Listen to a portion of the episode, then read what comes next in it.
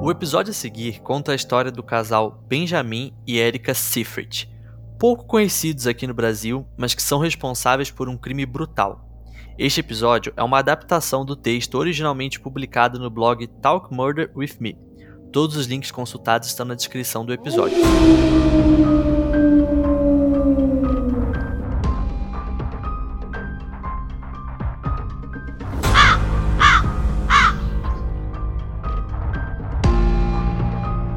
Toda sexta-feira é 13.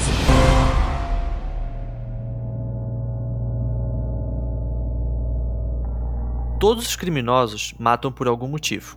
Alguns matam por dinheiro e luxúria, como Bonnie e Clyde. Outros matam para satisfazer seus desejos sexuais, como Jeffrey Dahmer e BTK. Há também aqueles que se consideram justiceiros, como o Zodíaco. Mas existe uma parcela de criminosos que é bem difícil explicar, que são aqueles que matam pela emoção, apenas para sentir o sangue quente correr por suas veias. Esse foi o caso de Benjamin e Erika Seyfried. No livro Different Crimes, Different Criminals: Understanding, Treating and Preventing Criminal Behavior, os autores descreveram os motivos de um assassino de emoção da seguinte forma: O motivo da emoção do assassino é a excitação de matar, onde muito do prazer é derivado do processo de matar e não da própria morte. Assassinos de emoção assassinam não porque são impelidos a fazê-lo por obrigação para sua comunidade ou mesmo em resposta às vozes em suas cabeças. Eles simplesmente gostam do ato de matar. Hoje é dia 7 de janeiro de 2022, eu sou o Cris e está no ar o 47º episódio do seu podcast preferido. Quem está aqui comigo neste primeiro episódio de 2022 é a minha querida companheira Caroline. Fala aí, Carol, feliz ano novo. E aí, pessoal, feliz ano novo! Meu Deus, gente, olha só. Estou cumprindo minha promessa. Primeiro episódio de 2022, cá estou eu. Olha só. É, mas a promessa é participar de todos, né? Não só então, do primeiro. A promessa, por enquanto, está intacta. Ah, tá. Estou aqui, um de um estou eu. Ok, ok, vamos ver, vamos ver. É. Sem pressão, Cris. Não, não tô pressionando. Quem também está marcando presença aqui nesse episódio, depois de bastante tempo fora, é o meu estimado amigo Bruno. Fala aí, Brunão, feliz ano novo, cara. Fala, Cris, fala, Carol, feliz ano novo para vocês e pros caras pálidas aí. É, tem bastante tempo, cara. Acho que foi o último episódio que a gente gravou juntos passado. aqui. Foi, é, não sei se é o primeiro, foi ano passado, né, cara? foi em final de novembro, início de dezembro, eu acho, não me lembro muito bem, mas Deve ter dois episódios aí nesse meio aí que eu não participei, mas estamos de volta e estamos junto nessa. Vambora. Boa, boa. É, cara pálida, você já sabe, né? Se você puder ouvir o episódio lá pela Orelo, você nos ajuda demais. Caso você também queira pedir um caso aqui no Sexta 13, é só fazer um pix a partir de dois reais, dizendo qual história você quer que a gente conte aqui. Nós também temos o Sexta Club 13, que é um clube de assinatura super legal, que a gente tem um grupo de WhatsApp, coisa e tal. Enfim, Todos os links vão estar aqui na descrição do podcast, beleza? É só você dar uma olhada e clicar no link que mais te interessa.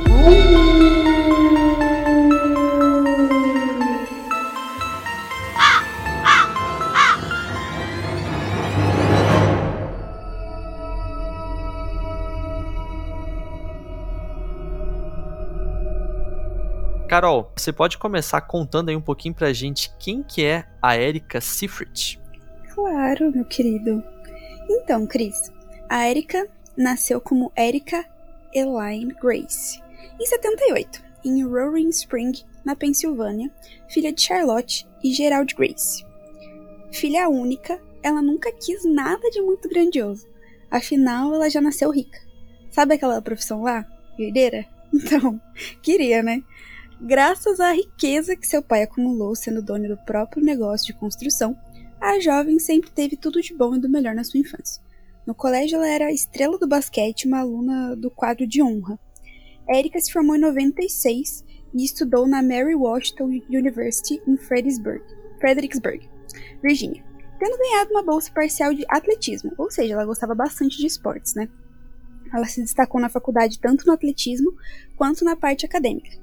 Em 2000, gente, é recente, em 2000, se formou com Low em história. Nós já tínhamos explicado esse negócio de Kunlo, não sei se é assim mesmo que fala, em algum outro episódio, não lembro qual, mas basicamente isso significa que a pessoa se formou na universidade com honras. A aluna dedicada, né? Aqui no Brasil, por exemplo, apenas cinco universidades concedem esse título. São elas o ITA, né, Instituto Tecnológico da Aeronáutica, a UFRJ, a Universidade Federal do Rio de Janeiro, a UFC, onde você se forma e sai um lutador. Mentira. Nossa!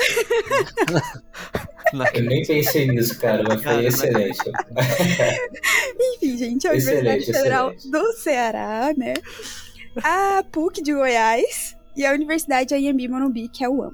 Enfim, jovem Érica parecia ter tudo, mas no fundo ela era insegura e conhecida por ser facilmente influenciada por aqueles ao seu redor.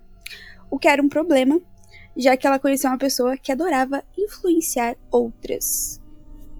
Pois é, pois é. Em 1998, a Erika, que tinha 20 anos, conheceu um homem que se aproveitaria dessas inseguranças. Benjamin Seyfried, conhecido como BJ, ou BJ, o famoso beijo virgem. Não, BJ não é, é BV, beijo virgem. Beijo virgem. É BV. Porque essa, essa época tem muito tempo, cara. Tem 20 anos que você não fala isso, aí você confundiu, cara. Enfim, o, o- o Benjamin Seyfried, ele tinha a mesma idade da Erika. Inicialmente, os dois pareciam se encaixar muito bem. Eles tinham muito em comum, principalmente essa parte do atletismo. O Benjamin, originalmente de Esterville, que fica em Iowa, havia sido um excelente nadador no colégio e depois de formado foi, trabalhar, é, foi contratado para trabalhar como salva-vidas. E aí, nessa mesma época que ele trabalhava como salva-vidas, ele matriculou-se na Marinha e iniciou o treinamento de SEAL, no qual se destacou. Érica e Benjamin formavam um casal bonito, que considerava a saúde e a boa forma como uma das prioridades em suas vidas. Mas o Benjamin ele tinha um lado sombrio. E não era sombrio, tipo assim, ah, ele vai beber vinho no cemitério com os amigos dele. Ou então se veste todo de preto pra ficar ouvindo Green Isso Day é em muita casa. maldade, isso é muita maldade. Todo mundo já teve esse lado sombrio emo, tá? Então, mas esse não era o lado sombrio do Benjamin. O lado sombrio do Benjamin é que ele tinha uma suástica tatuada no peito dele. Pois é. E embora a maioria das mulheres fugissem de homens assim, tipo com, com uma suástica tatuada no peito, não foi o caso da Erika. Ela não fugiu e acabou continuando o relacionamento com Benjamin. Até porque ele era muito manipulador e conhecido por ter um temperamento ruim, mas quando queria acabava usando seu charme. A grande verdade é que no final do dia o que acontecia é que o Benjamin ele intimidava as pessoas, principalmente as mulheres que ele perseguia, com o seu físico super forte de um marinheiro lá do Sil e também com uma suástica estampada no peito. Meu Deus, que perfil. Pois é. E depois de apenas algumas semanas, poucas semanas de namoro, o Benjamin pediu a Erika em casamento. Então foi coisa muito rápida. E para consternação né, dos amigos e familiares, ela acabou dizendo que sim. Erika nunca foi conhecida como uma pessoa impulsiva ou responsável. Então concordar com uma proposta de casamento assim tão espontânea, tão apressada, rápida, vinda de um nazista, é simplesmente não era muito tipo tipo dela, né? Mas dá para imaginar que ela deve ter tido medo de dizer não ao BJ, né? Pelos motivos que a gente já falou aqui. Em 1998, a Erika e o Benjamin se casaram. E eles não convidaram ninguém para a cerimônia de casamento, nem mesmo seus pais. E o seu período de lua de mel também durou bem pouco tempo, já que a carreira de nave SEAL do PJ ela começou a desmoronar logo, na, logo ali nessa época. No ano de 2000, ele foi levado à corte marcial em Camp Lejeune, na Carolina do Norte, por Cara, uma variedade repete aí, de repete aí. Camp Lejeune. Meu francês está muito bom, né, cara? Isso aqui é cultura, meus amigos. Então, esse, esse, essa corte aí, que fica na Carolina do Norte, vou nem repetir para daqui a pouco sofrendo bullying aqui, né, cara? então ele foi levado né, à corte né, por uma série, uma série de crimes, incluindo a ausência sem licença e insubordinação. E um promotor da Marinha disse que o Benjamin parecia ter desenvolvido um total de respeito à autoridade. E as circunstâncias né, em torno do colapso da sua carreira não eram muito claras. Mas aparentemente ele deixou uma missão um dia e saiu disparada em um carro indo a 80 km por hora em uma zona que o permitido era até 24. Então ele estava bem, bem transtornado mesmo. Meu Deus. O capitão Creel, atuando como seu advogado de defesa, disse: Este é um marinheiro que estava mostrando boas qualidades e obteve sua qualificação SEAL e tudo. Aparentemente, algo aconteceu em seu último comando, onde ele perdeu essa designação, perdeu completamente a motivação para a Marinha. Bom, ele acabou sendo dispensado desonrosamente da Marinha por má conduta. Infelizmente, ser nazista não parecia ter nada a ver com isso. No início de 2001, Eric e Benjamin, ambos com 23 anos, se mudaram para Altoona, na Pensilvânia, pertinho de onde Erika nasceu. Essa foi a primeira vez que os pais de Erika então conheceram o Benjamin. E, como já era de se esperar, né, eles não ficaram nada entusiasmados com o novo marido da sua filha. Imagina a sopa de climão no primeiro jantar na família, hein? Meu Deus. Em Altoona, BJ e Erika abriram uma loja de scrapbooking, que chamaram de Memory Lane. A ideia da loja era que os clientes levassem fotos e outros, entre aspas, recados memoráveis, e o casal montaria álbuns de recortes para eles. Acho que não existe esse tipo de loja aqui no Brasil, pelo menos não inteiramente dedicada a isso. Mas era algo que não combinava muito com o estilo deles, porque quem sabe o que é um scrapbooking sabe que é uma coisa muito íntima, muito fofa, muito romantiquinha. E eu acho que não era muita ideia dos dois, não, hein? Pois é, acho que até existe alguma coisa nesse sentido aqui no Brasil, mas não é uma coisa tão famosa, tão divulgada, mas acho que até existe sim. E além disso, né, eles também começaram a vender algumas coisas no eBay, mais especificamente algumas mercadorias e itens que eles roubavam quando invadiam restaurantes e lojas após o expediente na Memory Lane. E o casal tinha um interesse particular, roubar restaurantes Hooters, a Erika, ela parecia estar saindo dos trilhos assim completamente de forma muito rápida, ansiosa assim para impressionar seu novo marido, o bandido nazista. E ela começou também a beber muito, usar muita droga e tal, a gente não conseguiu identificar quais seriam essas drogas, mas ela começou a entrar nesse mundo assim de uma forma muito rápida. Então, ela acabou também comprando cobras para o Benjamin manter como animais de estimação e uma dessas cobras supostamente foi batizada como Hitler. Olha só, né? Doideira. E os amigos de Erika ficaram perplexos com as mudanças bizarras no seu comportamento em tão pouco tempo. E foi no fim da semana do Memorial Day de 2002 que a Erika e o Benjamin fizeram sua primeira viagem juntos. Eles escolheram Ocean City, Maryland, como seu destino, alugando um apartamento de cobertura no centro do complexo de Rainbow Condominium.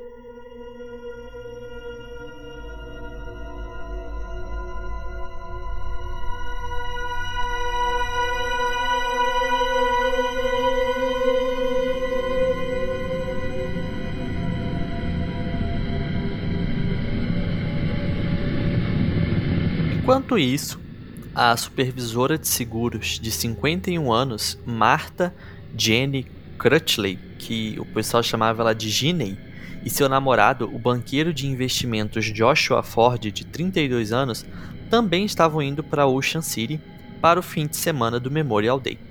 O casal, que era de Fairfax, que fica na Virgínia, morava junto há cerca de um ano, e segundo seus amigos próximos, eles estavam super ansiosos por um final de semana divertido e relaxante juntos. Todo mundo gosta de uma viagenzinha de casal. Na noite de 25 de maio, Joshua e Guinea entraram em um ônibus para o centro da cidade. A ideia deles era jantar em algum restaurante e depois ver aonde a noite ia levar eles. No ônibus, eles acabaram conhecendo um casal super extrovertido. E vocês conseguem adivinhar quem é esse casal? Alguém tem um palpite? Olha, acho que é um casal bem legal, bem saudável, bem maneiro. Quem será o casal, né? Casal show de bola. O cara tem, eu acho que o cara tem um tatuagem no, da suástica no peito. Será que é esse cara? será? Então, então o, o Joshua e a Guinea, eles encontraram o Benjamin e a Erika Seifert no ônibus, lá em Maryland, onde eles estavam passando o final de semana. E aí o Benjamin e a Erika perguntou se eles gostariam de ir para uma boate chamada Secrets. Eles toparam e foram para a boate. Os quatro se divertiram juntos lá na boate, bebendo, conversando, dançando, enfim.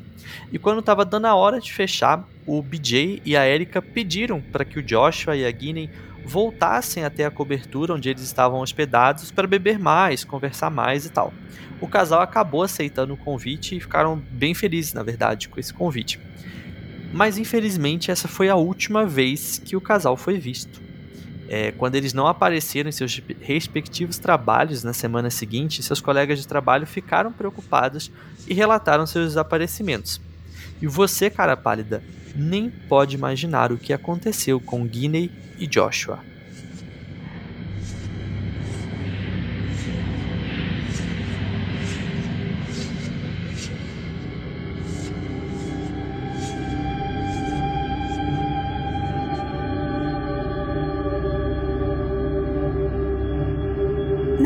De 31 de maio, um restaurante Hooters em Ocean City foi invadido.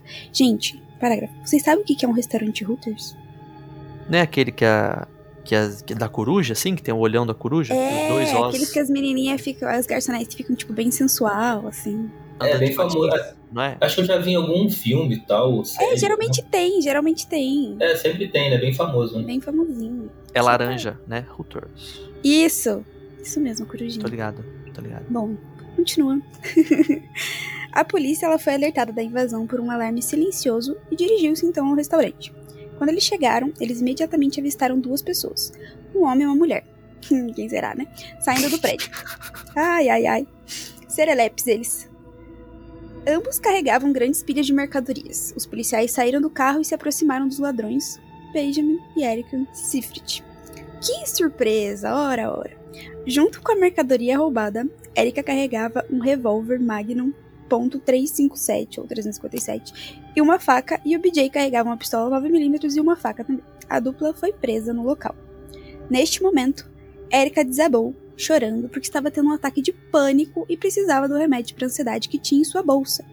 Um oficial então começou a vasculhar a bolsa dela ali procurando pelo remédio, mas acabou descobrindo algo muito mais intrigante carteira de identidade pertencentes a Joshua Ford e Jenny Crustley. Eu não sei falar esse sobrenome, é muito difícil. O casal da Virgínia que foi visto pela última vez em Ocean City quase uma semana antes. BJ e a Erika, elas, eles se recusaram a falar sobre a origem das identidades, mas é muito estranho, né, gente? Olha só. Muito estranho, muito estranho. Muita coincidência, né? E o casal, ele acabou sendo conduzido rapidamente à delegacia para participar do interrogatório, né? Enquanto isso, que eles estavam indo para o interrogatório, a polícia foi até a cobertura que Erika e BJ estavam alugando para as férias, na esperança de encontrar o Joshua e a Guinea. Só que eles não encontraram o casal, mas encontraram fotos de Joshua Guinea em suas férias e uma chave da unidade do condomínio onde eles estavam hospedados. A pesquisa tornava-se ainda mais incriminatória para o casal a cada minuto. E, além disso, a polícia encontrou também cocaína e respingos de sangue no quarto principal e no banheiro. Também parecia que tinham comprado cola e tinta, provavelmente para preencher ou pintar um buraco de bala na parede do banheiro. E várias balas gastas foram encontradas em uma mesa dentro da cobertura. Mais tarde, a análise delas revelou que haviam sido disparadas da arma encontrada com Erika e uma dessas balas tinha sangue, e o teste de DNA revelou que pertencia a Joshua Ford. Durante o interrogatório, né, o Benjamin se recusou a falar, pedindo toda hora por um advogado. Érica, por outro lado, abriu o bico na hora. E como a galera da polícia diz, o passarinho começou a cantar rapidinho. Na Bota versão, pra cantar! é, Essa é boa, essa é boa. Essa eu não conhecia não, cara. na versão de Érica, o seu marido era o verdadeiro assassino. Joshua e Guinea voltaram para a cobertura depois de uma noitada e ela, né, a Erika, suspeitou que o casal a tinha roubado. Então, Benjamin atirou neles. Ele atirou em Joshua primeiro, na cabeça. Em seguida, atirou em Guinea, que estava embaixo da penteadeira do banheiro. Tudo que, ele, tudo que ela, né, a Erika, fez foi ajudar o Benjamin a se livrar dos corpos. Mas essa não era toda a história, né? Os corpos de Joshua e Guinea não foram apenas enterrados na floresta ou em algum outro lugar. Eles foram desmembrados. Alô, Elise? Colocados em sacos de lixo e jogados em lixeiras de Ocean City. Seria algum tipo de estranheza esse negócio de. Cara, não entra na minha Foi cabeça na mesma desmembrar época, a né? pessoa. Não É, foi. época? Exato. Será que era, era auge? Eu não sei se foi na mesma época, mas. Será que Acho era que moda? foi. Tipo, Pois é. se foi. Às vezes tem, né? Essas coisas assim. Deve, deve ter sido isso, uns 20 anos mais ou menos, um pouquinho menos e tal. É, então. É próximo, é bem próximo. Estranho. Erika também apontou o dedo para Benjamin por desmembrar o casal. Que novidade. A polícia fez buscas em aterros sanitários no condado de Worcester, em Maryland, e no condado de Sussex, nas proximidades de Delaware. A pesquisa produziu resultados, mas não é como se alguém tivesse ficado feliz com as descobertas, né? Afinal, descobrir as partes desmembradas de uma vítima de um assassinato em um aterro sanitário dificilmente é motivo para comemoração. Mas pelo menos as suas famílias tiveram algum fechamento desse caso, né? É bizarro, bizarro demais essa história. E tudo que acabaram recuperando da Guinea foi uma de suas pernas, só uma de suas pernas. Enquanto Joshua, a polícia acabou encontrando todo o seu torso e dois braços. E até hoje, o resto dos seus restos ainda não foram encontrados. Então, como resultado, a causa da morte de Guinea nunca vai ser determinada oficialmente. Três balas foram recuperadas dos restos mortais de Josh. Todas essas balas pertenciam a uma arma Magnum .357, exatamente igual àquela que foi encontrada com a Erika. E o casal foi acusado de assassinato em primeiro grau nas mortes de Josh e Guinea. Eles se declararam inocentes. Piada, né?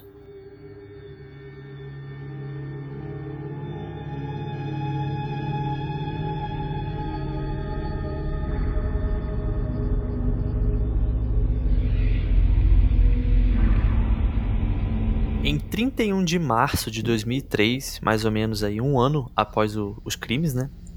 O julgamento de Benjamin Seyfried começou. Ele foi transferido do condado de Worcester para o condado de Montgomery devido à publicidade que o caso recebeu. O público e os tabloides ficaram bem intrigados com o casal, atraente, que parecia ter levado uma vida impressionante até aquele momento. Sem surpresa, né, a tatuagem da suástica de, B de BJ também se tornou um ponto de fascínio. De acordo com os documentos do tribunal, Erika havia falado sobre a obsessão de seu marido por poder e controle e como suas opiniões se alinhavam às opiniões de Hitler. Não tem ninguém chocado com isso também, né? Nossa, é. Ai, meu Deus. Seu advogado, William Brennan, tentou minar a narrativa que Erika havia fornecido, de que Benjamin era a mente pensante dos assassinatos e ela desempenhava apenas um papel passivo. O advogado disse aos jurados em sua declaração de abertura que Erika estava doida por um coquetel de bebida, medicamentos ansiolíticos e pílulas dietéticas, que a levou ao assassinato. Benjamin ficou parado enquanto sua esposa matava o casal. O advogado ainda disse que BJ só ajudou a se desfazer dos corpos, principalmente porque estava com medo do comportamento da mulher. Tipo, ele estava assustado com ela, que estava meio que um surto. O William Brennan disse ao júri que a arma do crime foi um revólver Magnum .357 encontrado na bolsa de Erika. Ele explicou como testes de balística na arma mostraram que as balas disparadas daquela arma mataram Joshua Ford. Mas é importante lembrar aqui também, né, que não é porque a arma foi encontrada com a Erika que significa que ela tenha atirado com ela naquele dia. Tipo, eles podem ter trocado, enfim. Mas que é bem estranho, isso é. É, a acusação foi liderada pelo procurador do estado do condado de Worcester, Joel Todd. A principal testemunha deles foi uma mulher chamada Melissa Selling, que passou uma noite em Ocean City com o Benjamin e a Erika, depois que um amigo dela, Janice Wright, que tinha acabado de conhecê-los, a convidou para sair com eles. Inicialmente, a Melissa ela parecia ansiosa e chorosa ao contar sua história ao tribunal, mas isso não durou muito. Ela logo se acomodou e foi capaz de contar sua experiência com facilidade.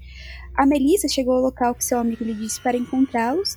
Ela encontrou o casal em um carro ali que estava com o pneu furado.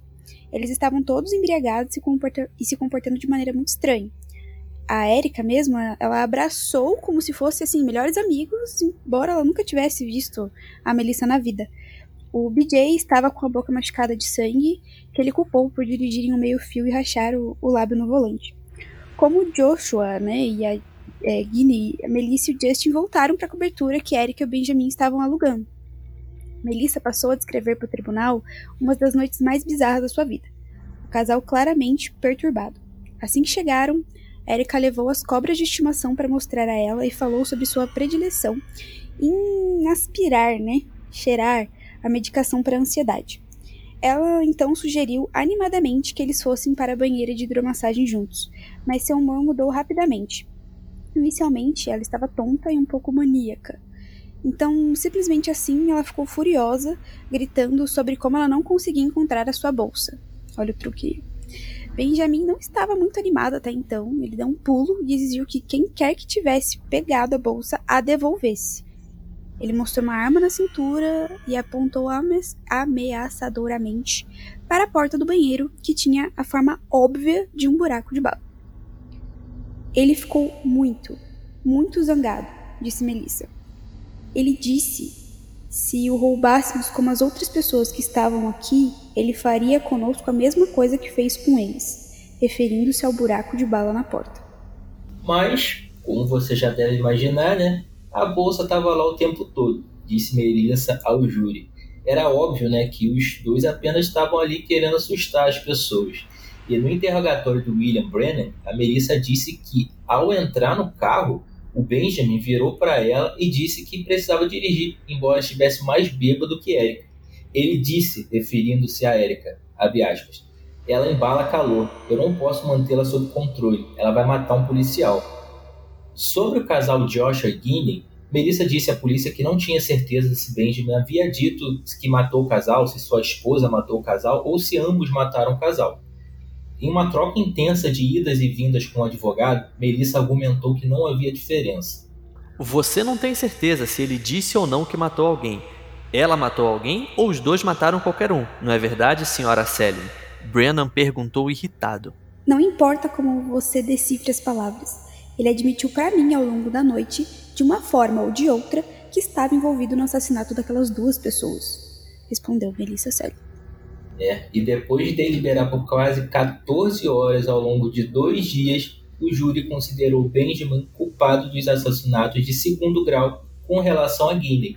Ele foi absolvido de todas as acusações no assassinato de Joshua, para grande consternação do juiz Paul Weinstein. Ao ouvir o veredito, o irmão de Joshua, Mark, ficou furioso. Ele disse à mídia que estava totalmente revoltado com o veredito. Ele queria que o Benjamin fosse morto na prisão, disse ele.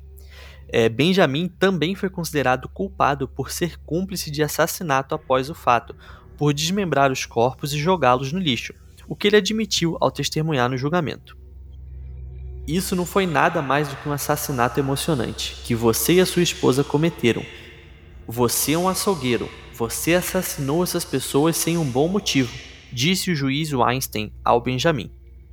O juiz Paul Weinstein condenou Benjamin Seifert a 38 anos de prisão, sendo 30 anos por homicídio em segundo grau e agressão em primeiro grau, e mais 5 anos para o cúmplice de homicídio após o fato. Ele também se declarou culpado de roubo de segundo grau por roubo do Ocean City Hooters e porte de arma perigosa durante o assalto. O juiz Weinstein o sentenciou a mais três anos de prisão pelo roubo e ordenou que a sentença fosse executada consecutivamente com as outras acusações. Então aí somou 38 anos. O juiz Paul Weinstein disse assim: Não sei o que levou você a fazer o que fez, e não sei o que levou a sua esposa a fazer o que fez. Eu sei que, se não fosse pelo trabalho de mestre que seus advogados fizeram neste caso, você provavelmente enfrentaria uma sentença de prisão perpétua. Mas o júri falou, e eu estou vinculado pelo que o júri disse neste caso. É um dos poucos casos em 20 anos em que eu discordo do veredito do júri. E o juiz Weinstein ele reconheceu né, que o Benjamin seria elegível para uma liberdade condicional depois que cumprisse metade da sua pena, da sua sentença. Né? E ele colocou uma nota no arquivo do caso, na qual escreveu que, se ainda estivesse vivo nessa época, ele gostaria de ser notificado para que pudesse se opor. Na opinião de Weinstein, Benjamin Secret nunca deveria ser um homem livre. O julgamento de Erika começou dois meses depois, em 2 de junho. Ela foi transferida do condado de Worcester para o condado de Frederick, pelos mesmos motivos que o julgamento de BJ foi movido. Seus advogados disseram que a ponto 357 Magnum, com a qual os advogados de BJ alegaram que ela, quem atirou em Joshua, estavam na verdade registradas em nome de seu marido. No entanto, né, como disse dissemos antes, não temos a certeza do quão relevante isso é, não é como se você não pudesse disparar uma arma porque ela não está registrada em seu nome, né? O procurador da comarca de Worcester, Joel Todd, disse aos jurados que Erika atraiu Joshua e Guinea para sua cobertura, onde brincaram com eles, aterrorizaram eles e, por fim, os mataram. Eles fizeram isso por nenhuma outra razão, a não ser porque o ato de matar lhes deu uma, entre aspas, emoção. Joel Todd também disse ao júri que três balas foram recuperadas de Joshua, que haviam sido disparadas pela 3.57 Magnum que BJ havia dado para Erika. Ela tirou em Guinea uma vez que se escondia debaixo de uma penteadeira no banheiro, mas errou.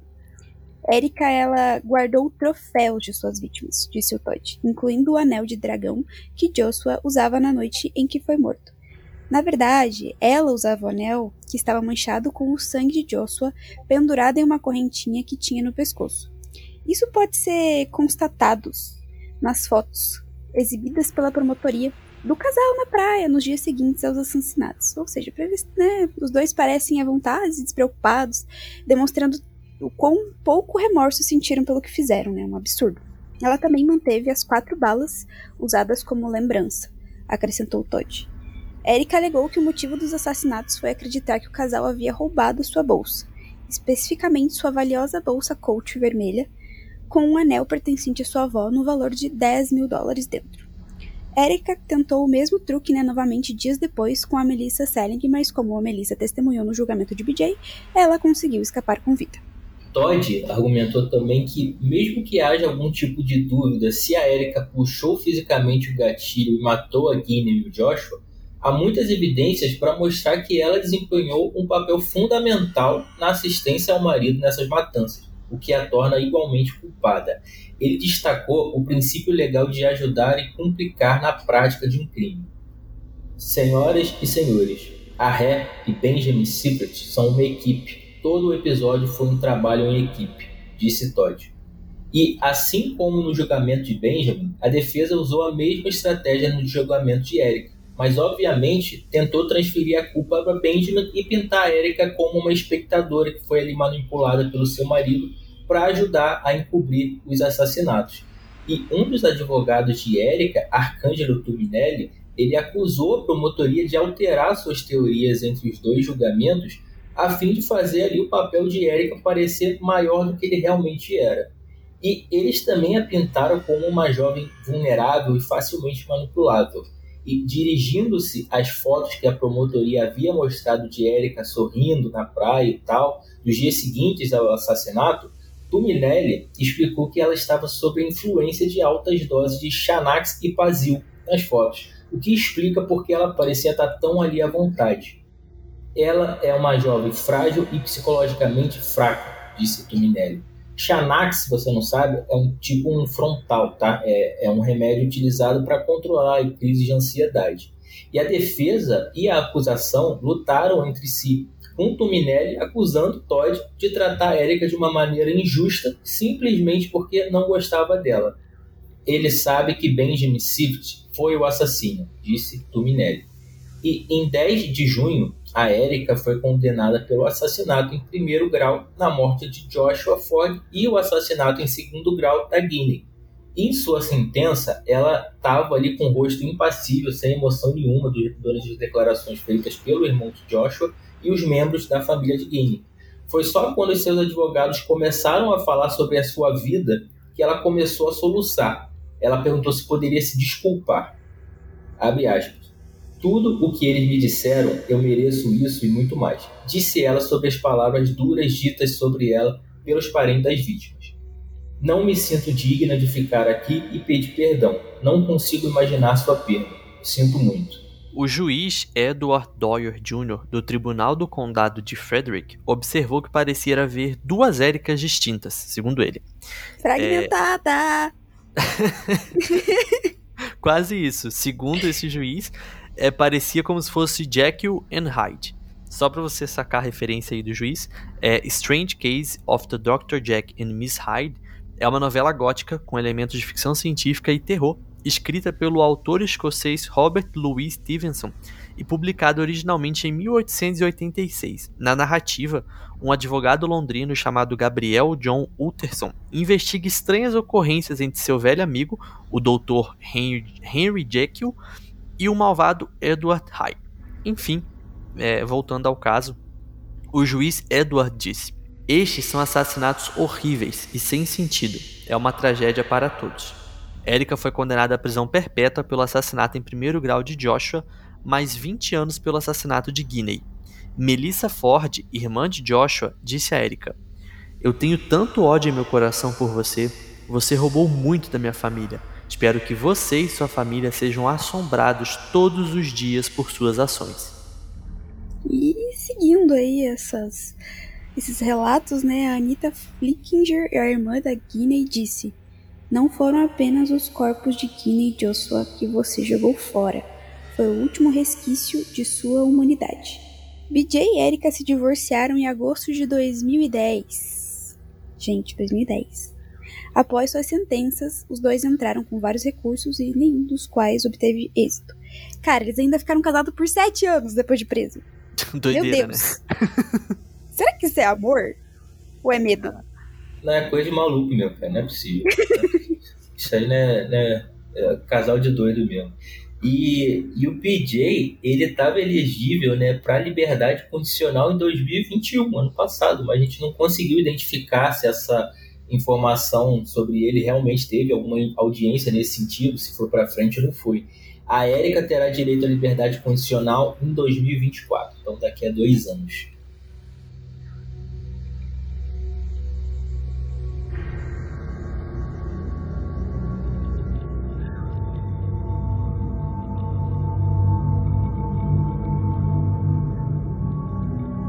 E aí, cara pálida, o que, que você achou desse episódio? Igual eu falei no começo, lá é um caso pouquíssimo conhecido aqui no Brasil. Pelo menos eu não vi nenhum podcast em língua portuguesa falando desse caso. Mas é uma parada bem maluca, né? A minha opinião é que os dois são culpados, tipo, culpados pra caralho, assim. Eu acho que não tem essa, tipo, ah, ele é manipulador, ah, ela é isso. Cara, eu acho que pra fazer o que eles fizeram, que é tipo, eles mataram um casal, depois eles tentaram matar um outro casal. E além disso, o casal que eles mataram, eles desmembraram. Então eu acho que pra fazer isso não é só manipulação. Óbvio que tem manipulação também, mas se uma outra pessoa ela não tá predisposta a fazer isso, eu acho que não aconteceria.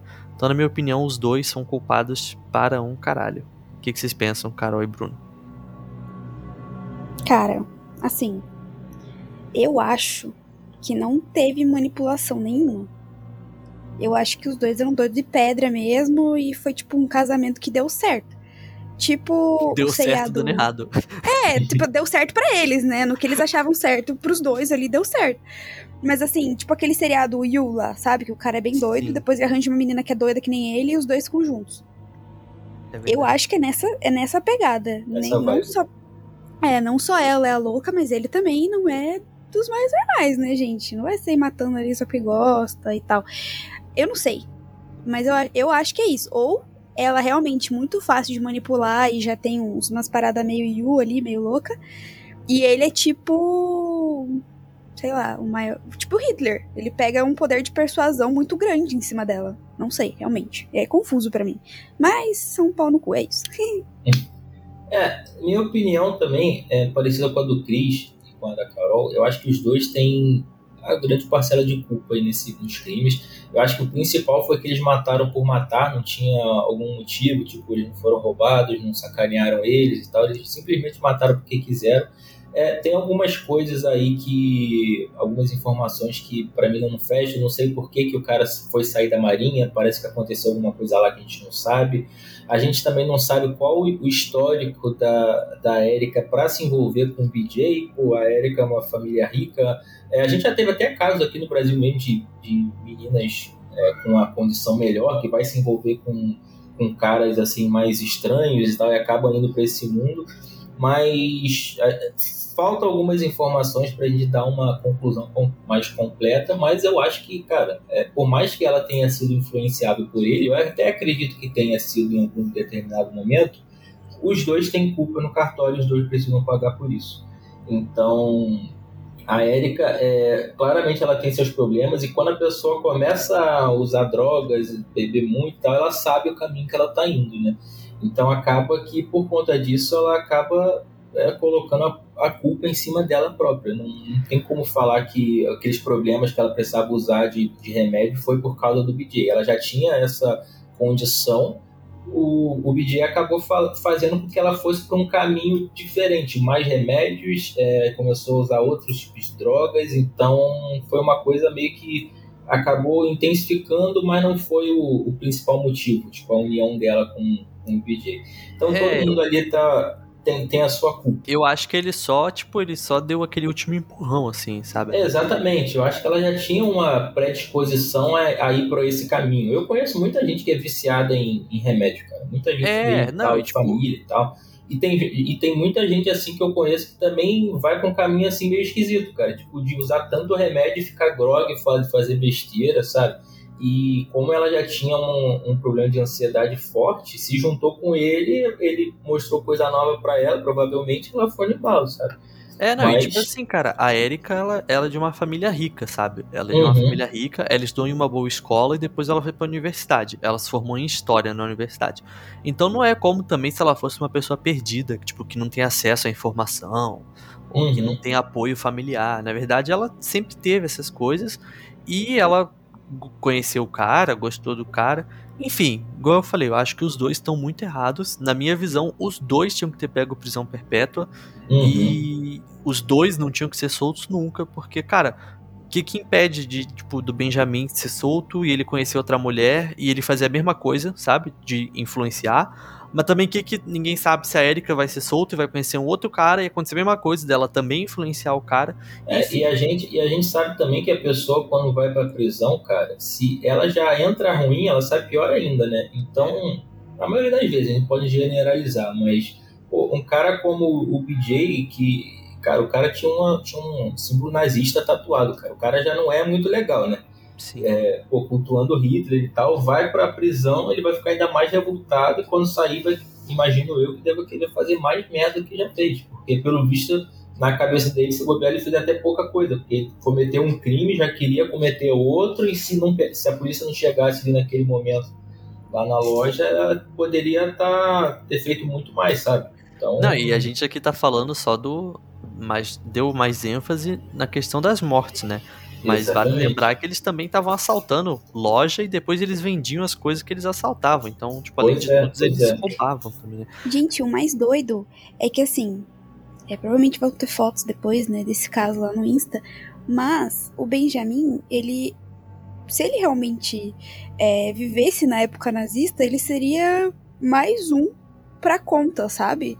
Ele não tem o perfil dos, Ariano. dos arianos puros uhum. e tudo mais. Então, é isso que é o mais bizarro. Tipo, ele nem faz o perfil dos caras, assim, fisionomicamente falando, sabe? Para ele ter tanta, assim, paixão pelo nazismo. É, é bizarro. Ele é doente. É, total. Tem maluco pra tudo, né? Inclusive, fica aí essa, essa última frase aí da Carol. Ele é doente, assim como qualquer pessoa que apoia o nazismo até hoje. Exatamente. Se você, você apoia o nazismo até hoje, você é doente, tá, cara? Sai daqui. Só pra te falar. Sai daqui, você não é bem-vindo. É, não ouça mais. Se você apoia o Bolsonaro também. É, sai todo mundo. sai todo mundo, não. Alguém tem que ficar. Calma, gente. calma. Vamos focar primeiro nos nazistas e nos bolsonaristas. Mas, pessoal, enfim, esse era o caso de hoje, tá? É, eu achei bem interessante esse caso, porque realmente eu nunca tinha visto ninguém contando ele aqui no Brasil. Então, quem ouvir esse episódio vai meio que conhecer um caso novo, assim como eu conheci quando eu acabei descobrindo ele. Uh, a gente tem aí o Pix, né? Toda sexta-feira, 13.gmail.com. Você pode fazer um Pix pra gente escolher um caso. É, a gente tem o nosso clube de assinatura, que é o Sexta Club 13. É, a gente entra no grupo lá do WhatsApp, você também pode escolher episódio, a galera do Sexta Club 13 pode escolher episódio sem ter que fazer o Pix. Enfim, todas as informações estão aqui na descrição do podcast, assim como as fontes consultadas. É, por último, só para a gente fechar, um aviso. Eu nem sei como começar esse aviso.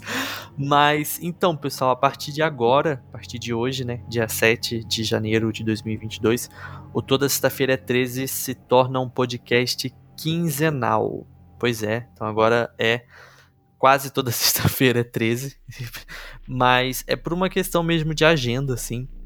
O podcast, tipo, semanal, assim, ele tá muito puxado pra gente, tipo, fazer roteiro, fazer as imagens e tal. É, quando a gente, quando, na verdade, quando eu criei o Sexta Club 13 lá no começo, a ideia era justamente ajudar nisso, né? Tipo, trazer mais pessoas para o time mas o, o clube de assinatura ainda, ainda tá crescendo, ele ainda tá começando, né? Então não tem tantas pessoas e a gente, por enquanto, a gente tá conseguindo pagar um editor, que é o André. E o André tem feito um trabalho incrível na edição do podcast, mas essa questão do roteiro ainda tá ficando muito concentrada em mim.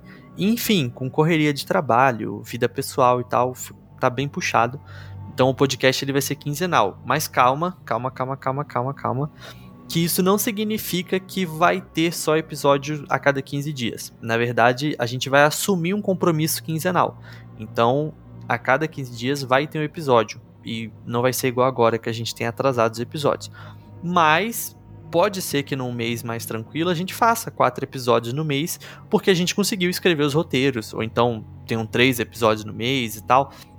Não significa que vão ser sempre dois episódios no mês. O mês que estiver mais tranquilo vão sair mais episódios. E a ideia também, até mesmo para incentivar esse apoio de vocês, é que a gente produza episódios extras para quem é membro do Sexta Club 13. Mas enfim, se tudo der certo, daqui a 15 dias, no dia 21 de janeiro, a gente vai lançar um novo episódio.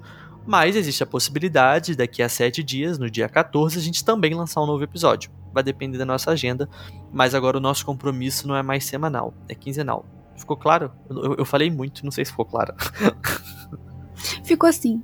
Ficou assim, pô, bem claro. Espero que o pessoal não odeie a gente. Não desistam da gente. É, Jamais e também não é uma coisa isso. definitiva, gente. Talvez ali, não sei, março, abril, a gente volte a fazer episódio semanal. É, o, o Sexta 13 tem o quê? Tem um ano e pouco de vida.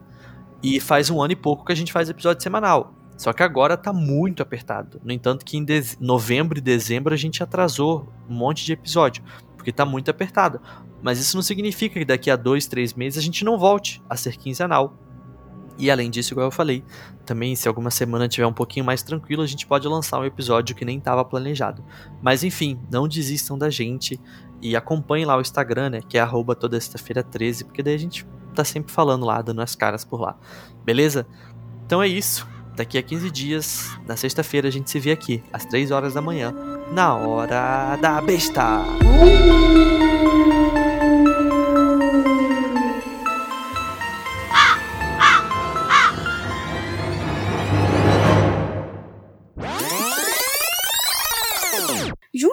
Mercadoria roubada, Erika carregava um revólver. Um revólver? Olha só. Revólver. Nossa, vou fazer de novo, porque isso aqui vai dar um bullying muito O grande. sotaque agora foi. Revólver. Ai, que horror. Horror. De novo.